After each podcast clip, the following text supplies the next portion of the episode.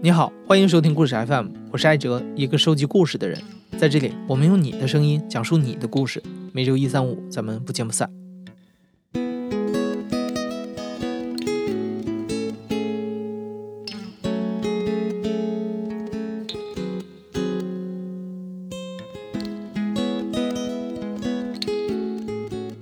故事 FM 播出过很多种职业的故事，这里面不仅有检察官、医生、狱警、入殓师、考古工作者这种传统的职业，还有一些是比较稀奇的，像猎人、保镖、私家侦探，甚至是小三全腿师和专门卖凶宅的房产中介。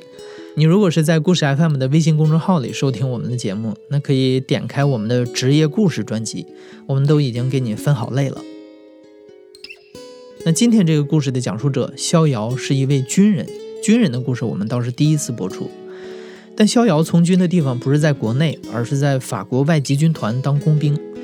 那今天这个故事呢，重点也不是逍遥在外籍军团的经历，而是他去年退伍的时候，因为一个偶然的机会去柬埔寨排地雷的经历。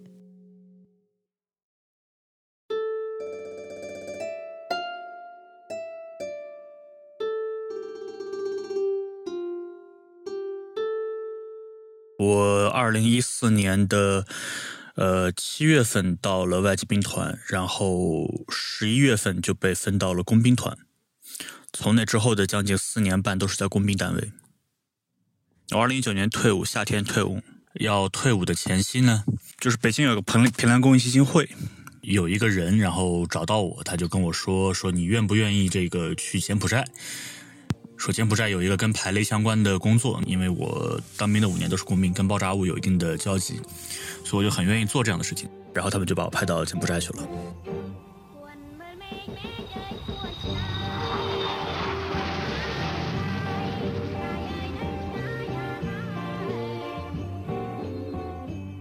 七月的下旬过去的。我们一开始是到了暹粒，暹粒是一个旅游城市，那就基本上还是很。很东南亚旅游城市，就跟我是南京人，就好比像南京的夫子庙啊这种地方一样，就是你能看到很多的游客，然后很多的什么酒吧街啊，然后很多的一些餐饮啊。但是很快我们就到了我们真正项目的所在地，是一个比较相对而言比较偏的一个县城，它在西安里往北大约四十公里左右。那到了那边就比较的崩溃了，首先是你没有自来水。所以它的所有的水都是井水，井水还有水坑、水池，然后这些里面就不可避免的有一些呃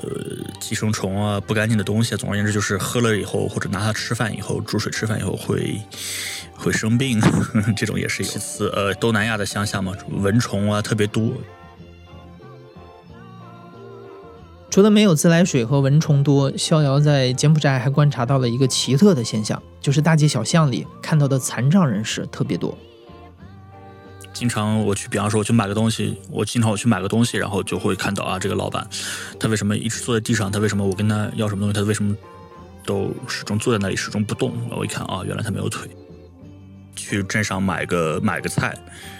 啊，边上就有一个老太太，然后也在买菜，然后你一看啊，她没有腿。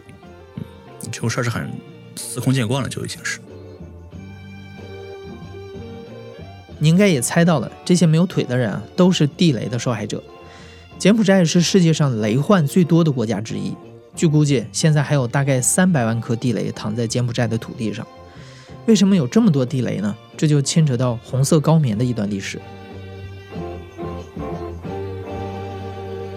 因为柬埔寨人跟越南人是应该算是世仇，在某一年我忘了是哪一年发生了一个叫边境的百春惨案的一个屠杀案，红色高棉的军队，呃，屠杀了一个越南的小村庄，那么引起了越南军队的报复，那么越南军队报复呢，就从越南的一侧将近一直打到泰国的一侧，就相当于把整个柬埔寨全部占领了。那么红色高棉呢打不过，在打的过程当中边打边撤。这个时候就排就埋下了非常非常多地雷，就埋这些地雷，一方面是为了呃减缓越南军队占领的速度，给他们一个逃跑的时间；另一方面也是给他们的这个占领留下一个隐患，就是说你虽然这块地你占领了，但是你对吧？你不知道哪里埋着地雷。那么等到越南撤军，再一次的这个柬埔寨发生了权力真空，就爆发了内战。这个内战将近持续了又十年。因为柬埔寨是一个很穷的国家，所以说它的没有什么大的这种重武器，这种情况下就为地雷的使用呢创造了一个非常良好的条件，所以他们大量的使用了地雷，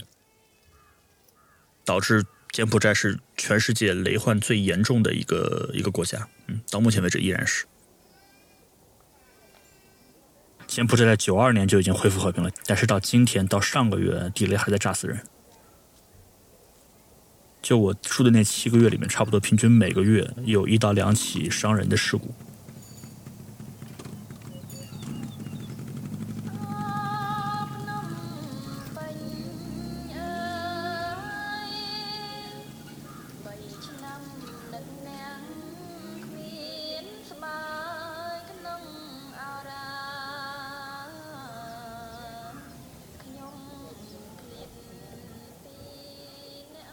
到了那边以后呢，是当地的副县长，因为这个平兰基金会跟他们的这个这个合作呢，虽然是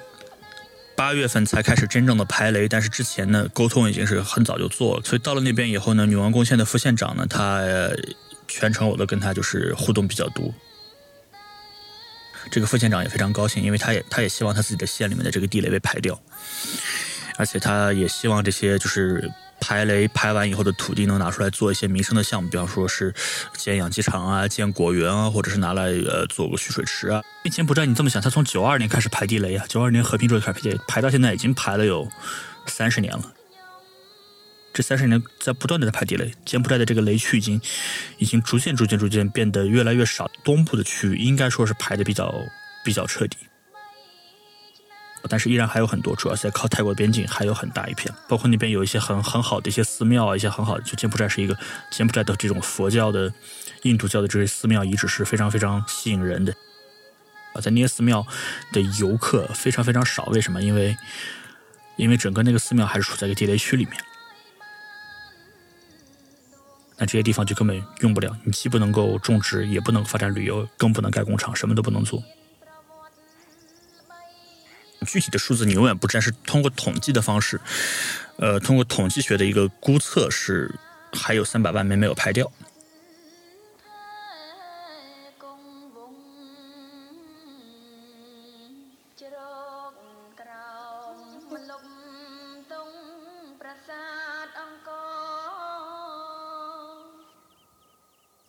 我是七月底到的，相当于是七月的可能二十几号吧。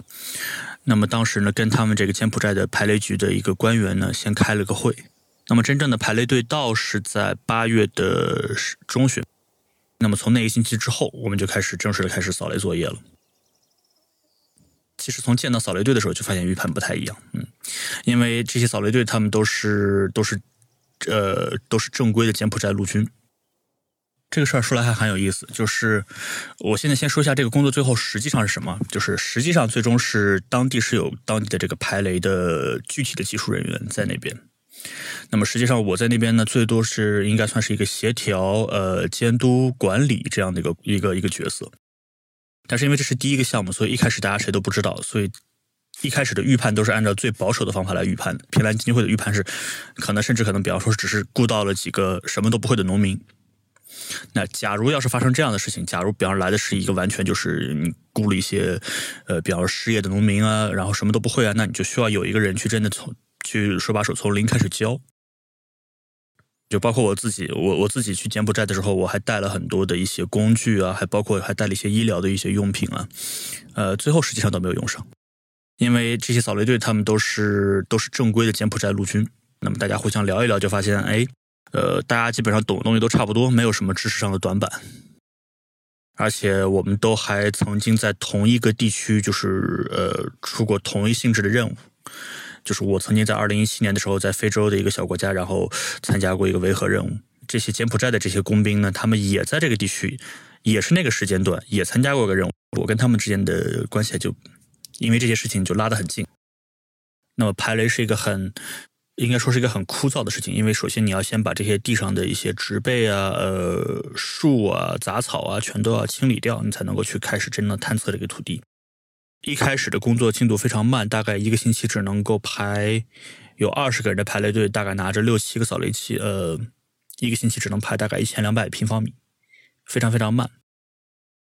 具体怎么处理其实非常简单，就是我们用金属探测器，然后去探测，它会把地下所有的金属信号都反馈给你。这地下可能是一颗钉子，可能是一个易拉罐，可能是一个铁皮，可能是一个地雷。你拿着探测器，然后当你听到探测器有声音显示滴滴滴滴滴，那你就知道地下有个东西。这个时候就把它小心的把土挖开来，看看这到底是什么东西在响。大部分情况下可能只是一些垃圾，但是会有那么一天，有那么一一个时刻它响了，然后你挖开来一看，发现它是个地雷。那么一旦你挖开来以后，初步确认它是个地雷，是个爆炸物以后，就像挖化石一样，就你要你又要把土给挖开，然后你又不能。不能破坏，不能碰触这个这个物体本身。那么，当你确定这个地雷它没有，比方说反拆除的装置，没有一些鬼雷，没有一些这种，就叫鬼雷吧，没有鬼雷粘在上面之后，你就可以把它拿出来。那么，一旦你可以把它拿出来，问题就不大了。其实问题就已经就已经不大了。你拿出来之后，你能拆就拆，你不能拆，你就把它放到个地方安全的销毁掉，这事情就结束了。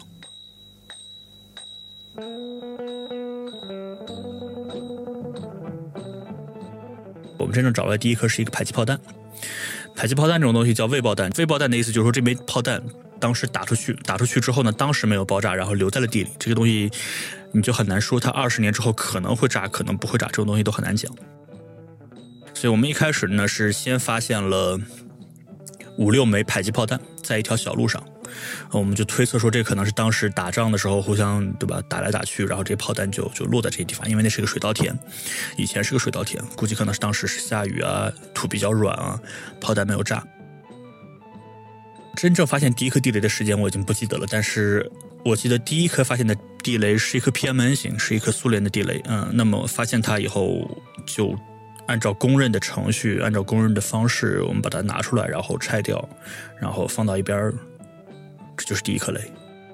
后面发现地雷越来越多。基本上我们在柬埔寨看到的地雷的型号其实并不繁杂。呃，柬埔寨其实整个的国家的面积上面，它有很多很多各种各样的地雷，甚至土造地雷，什么样的地雷都有。就跟以前那个中国那个抗日电影里面那个地雷战一样，它总的型号是非常多。但是具体到我们这一片雷区里面，因为它通常一个地区，它只是有一两支武装部队在当时在争夺或者当时在驻扎，所以他们本身装备的这个型号呢。并没有非常多，我们一共当时整个场地里面将近将近六十四公顷的土地上面，一共只有七种地雷的型号，就是说你发现了很多颗，但是有七种。比较好玩的是有一次，呃，当时是湖南台想过来拍一个画面，那我就带着他们到雷区里面去看正在作业的这个场景。那一天其实我们没有捕捉到什么东西，嗯，但是突然有一瞬间，这个就我带他们走到一个排雷工的身后的时候，这个排雷工的这个信这个机器有一个明显的一个信号反应，就这个信号的反应非常非常大，呃，明显就不是那种小的垃圾、小的铁钉这种东西，就一下就很紧张嘛，就很正常，就一下就重视起来了。那么我就站在这个排雷工的身后，呃，看一下怎么操作。这个时候呢，这个湖南台的这个摄影呢，就也很也很高兴。他说：“哎呀，终于抓到一个画面，就开始跑。”然后我当时就非常非常的害怕，非常的紧张。我就跟这个我就呵斥这个摄影，我就说说你态度很不客气。我说你不要不要乱动。我说你站在你这个位置上，哪儿都不要去，因为我们不知道什么东西。如果万一地下真的是一颗地雷，然后如果这个摄影他到处乱跑，然后踩上去，这是一个很糟糕的事情。所以这个摄影当时被我被我呵斥了一下，他可能也不太开心，然后他也不知道怎么办，他待在那个原地。我就跟这个柬埔寨人呢两个人一块儿，把这个土很小心、很仔细的挖开来，结果一看发现是一个是一片很大的一片铝片，大概有多大呢？大概有，嗯，大概有 A 四纸那么大。这就是为什么它的显示的信号非常大，所以导致它反馈的信号很强，但最终这是个垃圾。通常情况下，当你发现有信号的时候，你会非常紧张。那么，当你挖开来一看，发现你觉得这个信号有可能是一个垃圾的来源的时候，你可能心里会会不那么紧张，你会说松一口气，然后你可能你的你的警戒的状态会降到非常非常低。那么这个时候呢，那个排雷工就有一个相对而言应该说是不严谨、不规范的地方吧，就是说他一看是个垃圾，他就把这个垃圾一扔，准备接着往前走。我就把这个排雷工拦住，我说说你先不要着急，你把这个垃圾拿走了之后，你还要在原地再再判断一下，垃圾在这儿，你有信号；垃圾拿走，你就没有信号。如果是，你可以继续往前走；如果你不是的话，如果垃圾拿走了，你还有信号，那说明你这个信号可能还来自别的地方，你可能还要再继续的去探查。这就是一些小的细节。幸好铝片的下面没有再检测出金属了，这次只是虚惊一场。事实上，对逍遥来说，排雷并不是一个危险的工作，因为通过规范的操作，逍遥这样的专业人士可以把风险降到最低。作为一个在正规陆军里面接受过相应教育的一个工兵，我们的受到教育就是要把排雷这样的一个理论上来讲应该是高风险的事情，变成一个对我们来讲变成一个正常的一个普通作业，变成一个没有风险的事情。当然不可能完全没有风险，但只能说是风险非常非常低。嗯，对我们来说，我们不是靠着勇气、靠着牺牲精神说“哎呀，不行，大不了就死了”。我们不是这样去做事情的。我们是是一个比较正规陆军里面是一个比较职业化的心态，就是说你去了解这个东西，你去有一系列的规范，你去遵守这些规范，最终把这个事情变成一个别人做可能会出事儿的事情，到你来做的时候就变成了一个就变成了一个一个日常的工作。你把自己想象成一个流水线上的工人。那么一开始也发现他们有一些呃习惯上的不同啊，或者是操作上的不严谨啊。打个比方说，因为他们用的设备非常老旧，他们的这些设备只能够探测到地下十五厘米的一个距离。就这个探测器，如果比方说你你把它放在放在你面前，然后你离这个探测器十二十厘米的范围上放一个东西，它就已经探测不到了。那么这种情况就要求你在探测的时候，这个扫描的这个盘子一定要非常非常紧密的贴着地面，就多一两厘米都不行，可能一厘米还没有问题。如果你一下抬到了可能离地面五厘米的地方，那你就只能探测到地下十厘米。那你如果在第十五厘米买了一个东西，你就探测不到。所以这东西就是一个习惯的问题。那么有些人可能意识不到，那么我就会指出来。包括他们在标记的时候，比方说他们标记的一些混乱，呃，一开始的时候。我发现了以后呢，我就去找他们的这个军队的负责人，那么当然是比较客气、比较礼貌的方式去提出来的。那么后来他们自己也加强了这方面的教育。那么之后就我就没有再发现什么问题。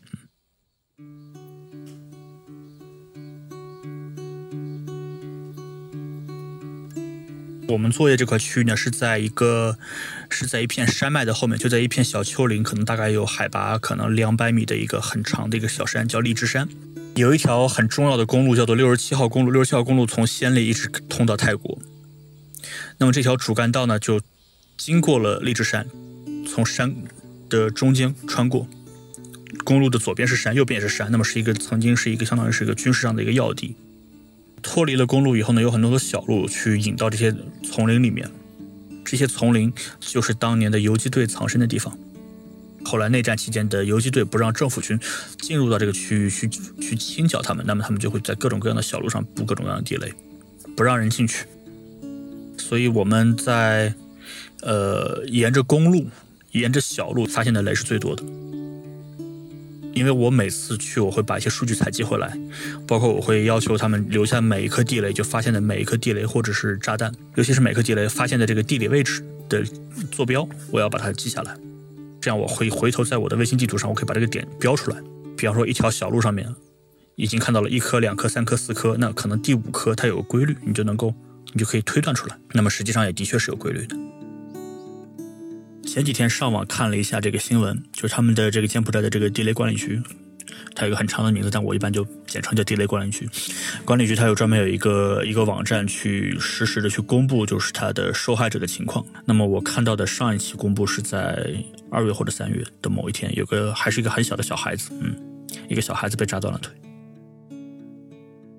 因为小孩子一般会喜欢到处乱跑，而且他可能对这种危险的概念不是很清楚，他会会去摸，会去玩儿。那么实际上有统计数据表示，至少超过四分之一的地雷受害者，尤其是战后地雷受害者，都是孩子，都是青少年。所以，对于防雷的教育，主要的工作重点也是在小孩子。我们一开始的时候也说我们要搞这样相应的宣传，但是我因为我从来没有做过这样的工作，所以我一开始。对这种地雷教防雷教育，还停留在军队对我的这种防雷教育上面。所以头一开始呢，我相当于是思维没有转变过来，所以我们说好，我们跟村民讲一下。那我跟村民讲的都是什么？都是讲地雷的种类、地雷的原理、地雷的型号，其实是村民不需要知道的东西。那我说，那我们讲什么呢？那讲讲急救吧。急救我也会懂一点，说怎么样止血，怎么样？比方说，如果你胳膊断了怎么办？腿断了怎么办？如果肚子被炸伤怎么办？如果眼睛炸伤怎么？后来想也不对，这东西其实其实你也没必要跟 跟村民讲这些东西，对吧？村民嘛，如果发生了事情，嗯，叫叫救护车就行了嘛。后来我们就看到这个，在柬埔寨呢，实际上在在我们这个区域里面呢，专门有一个，是一个由美国的一个教会出资，专门做防雷教育的这么一个一个民间组织。他不负责挖地雷，他不负责探地雷，他不负责处理地雷，他是专门负责到各个小学去，跟小学的这个小孩踢足球。在踢足球的过程当中，就跟他们说说，哎呀，你们要注意地雷，不要碰，不要摸，看到了要报告，就很简单的事情。其实我觉得这很有意思，嗯，就很多东西，他说起来，真正就是效果最大的那些，成效最大的那些措施，并不是那些技术含量最高的东西。其实真正真正最有效的这些措施，都是这些最简单的措施。近十年来，随着越来越多的中国人走出国门，也有越来越多像逍遥这样的人去做国际援助的工作。国际援助不再仅仅是政府间的行为了，而且来自民间的援助还能达到一些政府做不到的效果。从中国政府层面上对柬埔寨派来的援助，其实是非常非常多的，但这些东西往往不为人知。而相应的来自于民间的这些东西呢，就像它的观感就非常好。当你能切切实实的看到一个中国人在那里，那么这样这些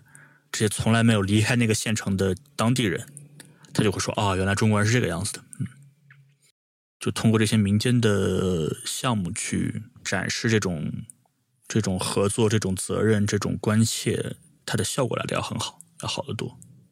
我想这也这也是平兰基金会它之所以做这个项目的一个很重要的初衷。可能就也在于这里，就说要把这种好的中国人的中国人的好的一面，去更多的让大家看到。包括尤其尤其像现在，因为这个新冠这个事情，就大家可以看到，就是国际社会上有一些国家非常非常敌视中国，甚至包括有一些非常非常荒谬的一些刻板印象。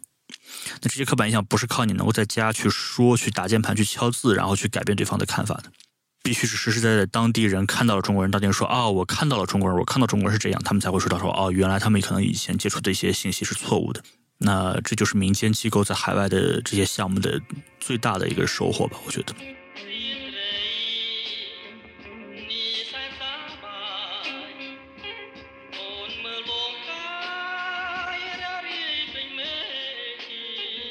真正去地里面开始作业之前，我们已经首先有一个方针，有一个方案，就把整个这些这些就是疑似的区域、有认为有威胁的区域，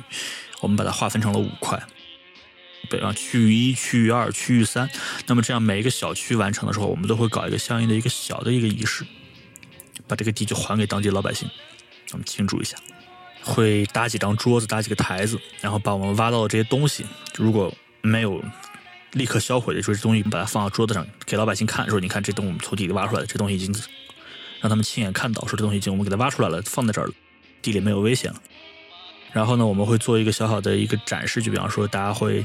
呃手拉手从这个地里面排成一条线趟一遍，给老百姓能看见，说啊，真的就是你看这个，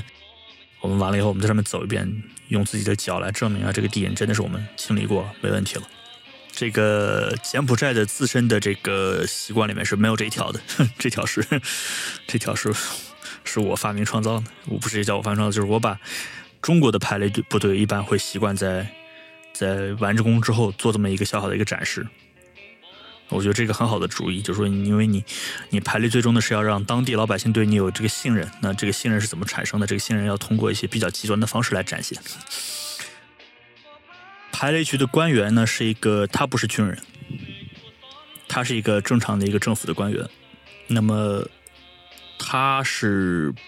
不习惯的，甚至是有点拒绝的。但是呢，士兵呢比较简单，士兵营对吧？军人跟军人之间是比较好沟通的。我知道怎么样去调动这些军人的情绪。我跟他说，我说我说我们走一遍，我说我我走第一个。当兵的一般都比较怕怂。就说我我我宁可死，我不能让你觉得我怂，嗯，所以一旦有这么一个人上来了，我说我说你们你们这个是你们自己，我们自己挖的地，我们自己清理完了之后，我们自己如果都没有信心走上面，那这个对吧？老百姓还怎么用这个地？我说我走第一个，我对你没有信心，我走第一个。那我这么话这么一说，那下面这些当兵的他对吧？他就没有任何人会有任何的这种想要退缩的这种念头，或者有他也不敢表达出来。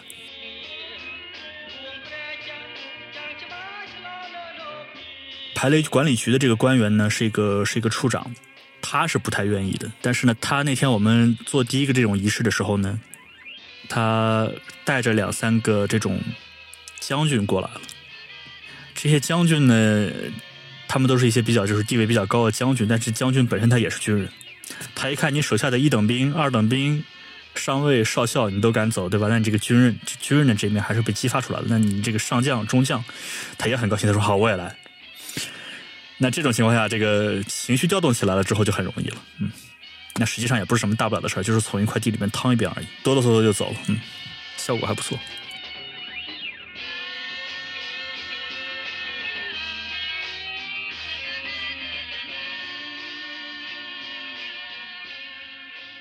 那么，其中的第一块雷区，嗯，我们是在雨季的时候操作它。等到我们交还给村民之后，柬埔寨的水稻可能是一年三熟或者四熟，就种的非常快，长得非常快，所以我们这边前脚把地还给村民，村民后脚就开始上面播种了。那等到我再，比方说我们在二号雷区快工作到尾声的时候，那我在经过原来的旧的一号雷区，发现那已经看不到是个雷区了，你已经你感受不到了，因为它已经完全种上了稻子，稻子长起来以后就跟其他的正常的土地一样的。有一天我去去场地里面，该做的事情做完了以后，待了一段时间，然后我准备回去了，然后我就路过这个原来的一号雷区，我就看见一个小孩儿，大概可能是十五六岁的样子吧，在那边插稻子，就插秧。所以呢，我那天心情也比较好，就突然不知道为什么我就说话听不明白，但我就在打手语比划，说说这个我跟你一块一块干啊。他说那小孩也没意见，我就跟那小孩一块插了一会儿秧，嗯。柬埔寨乡下是风景是非常非常好的，平原，然后只有一点点这种隔着很远很远会零星的散布着很小的山丘，然后到太阳下山差不多是要晚上七点钟左右的时候，然后阳光会夕阳会打在水稻田里面，但是那些旧的雷区里面，因为很长时间没有人去，对吧？几十年都没有人进去，所以呢，那些雷区都长出了树林，长出了很高很大的树。嗯，所以你能看到有一侧是山，另一侧水稻田，然后还有一侧是树林。有树林就会有鸟，那么夕阳西下的时候，这个鸟也差不多要回家了。嗯，就风景是很好看。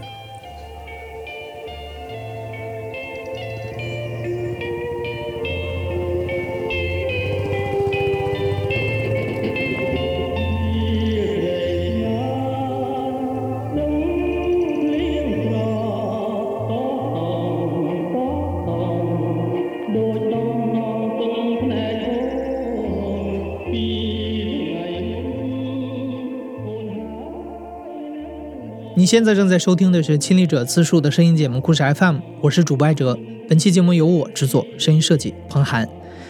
彭涵在二零一六年的时候曾经去过柬埔寨，在那边的酒吧里驻唱了一个半月，所以彭涵对柬埔寨的音乐非常了解。这期节目里的所有配乐都是彭涵精心挑选的柬埔寨音乐。上个世纪五六十年代的柬埔寨曾经是一个非常开放和有朝气的国家，那个时候柬埔寨的摇滚乐创作也进入了一个繁荣时期。尤其你现在听到的这首《Rainy Night》，就是当时被称为高棉歌王的新西萨木所作。但遗憾的是，这位歌王后来在红色高棉大屠杀期间失踪，只留下他的音乐，至今被人传唱，让柬埔寨人时时怀念那个没有战争、没有地雷的时代。